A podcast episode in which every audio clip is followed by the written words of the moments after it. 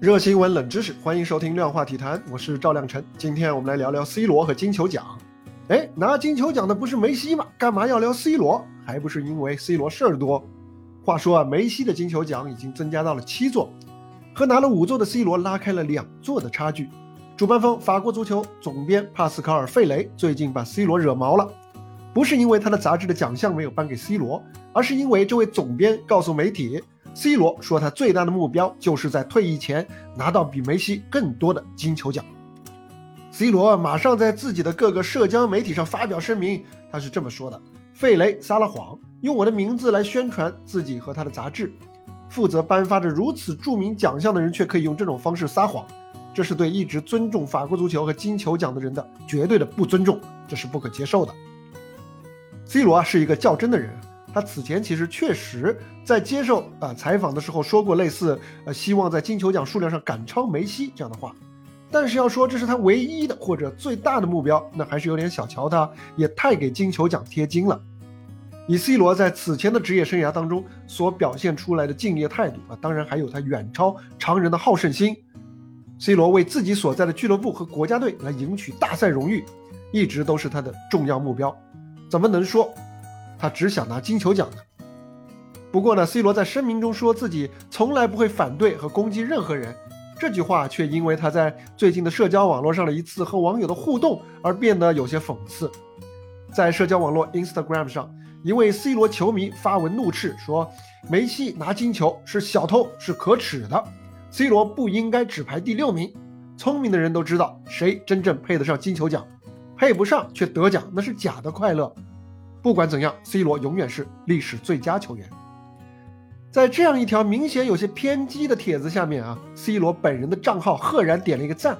他是手滑吗？他可不是手滑，他是有备而来，因为他还加上了一条评论：事实，并且做出了一个竖大拇指的表情。C 罗的行为谁看了不得说一句：这都行，这不是破防了吗？当然，对于 C 罗的粉丝来说，这可以被视作 C 罗好胜心强、真性情的证明。但是对于更多人来说，C 罗此举多少还是有些气急败坏，有点掉价。那位粉丝的文章啊，可以说是传说当中的一分顶十黑了。回过头来说梅西啊，七捧金球奖，梅西当然很开心，但是他的这次拿奖也引发了不小的争议，哪怕他在这个。获奖时的呃演讲时提到说，啊，金球奖应该去年的金球奖应该颁发给莱万。梅西啊，今年和莱万的票数只有百分之五的差距，莱万收获了外界更多的同情，就是因为去年如果不是金球奖被主办方临时取消，莱万大概率会是胜出的那一个。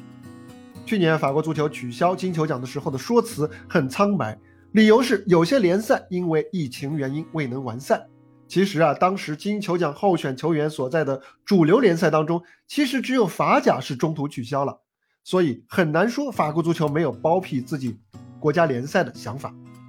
而这对于当时大部分在疫情当中还在坚持比赛的运动员来说，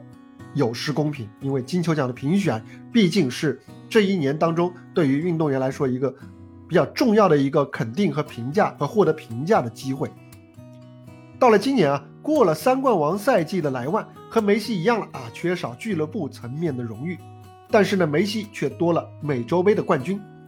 虽然美洲杯最近十年是举办了五届，冠军其实已经大大贬值了。但是架不住阿根廷已经二十七年没拿大赛冠军了，几代人的眼泪被梅西擦去，这个破冰意义又嗖嗖的上去了。但是呢，还是有很多国际足球界的名宿都不太买账，包括过去金球奖的得主帕潘和马特乌斯，他们都认为莱万更应该获奖。法国足球啊，今年又有一个骚操作啊，就是新增了一个最佳前锋奖。这个奖啊，对莱万来说又是一个打击。虽然他获得了这个奖啊，因为他本来就是这个奖项最有力的一个竞争者，但是呢，轮到投票的时候呢。却有可能造成他的金球奖的得票被分流，因为很有可能啊会有评委因为已经在最佳前锋奖评选当中投过莱万，而心安理得的将金球奖的选票投给别人。法国足球新增这个奖啊，当然也不是故意要坑莱万啊，他们的想法是啊，过去的金球奖大多呢是由进攻球员，尤其是前锋球员来把持，所以呢，如果给前锋位置专设一个奖，那么其他位置的球员在金球奖上的竞争力是不是就可能增加呢？啊，金球奖这次评选前还爆出了这个剧透的新闻，第一次是说莱万当选，第二次又变成了梅西。呃，包括这一次总编辑来透露 C 罗的话引发的争议，其实啊，这都是金球奖为了炒话题、增加热度而营造的手段。他们其实也不是第一次这么干了。金球奖的人气呢，也确确实实是靠着种种气人的新闻上去了。金球奖啊，乃至国际足球先生评选，现在最头疼的问题是，梅西、C 罗正在走向职业生涯的暮年，但是呢，还没有一个能够接班的巨星出现，更别说两个、三个了。无论是前两年的莫德里奇，还是如今的莱万，都很难连续获奖蝉联。过去啊，球员的个人能力是球队获胜的最关键因素，但是随着现代足球的发展，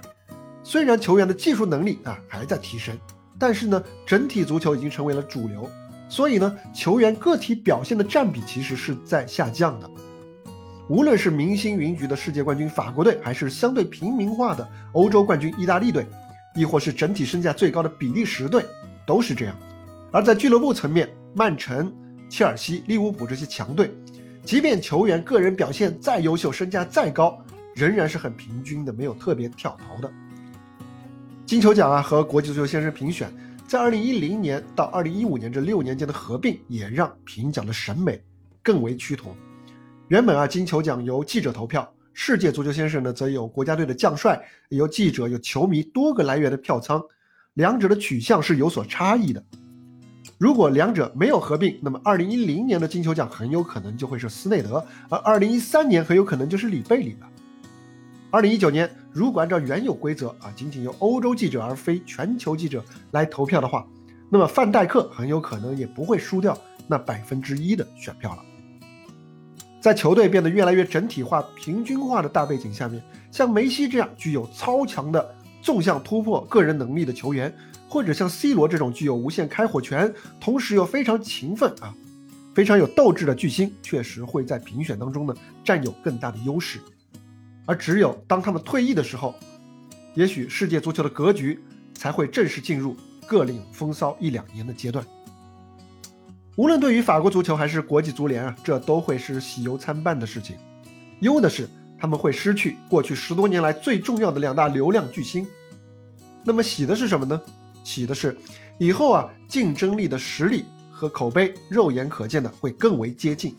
他们的绝对数量也会更大。那么网友们的观点也就更难统一了，更容易吵起来。流量时代对于主办方来说，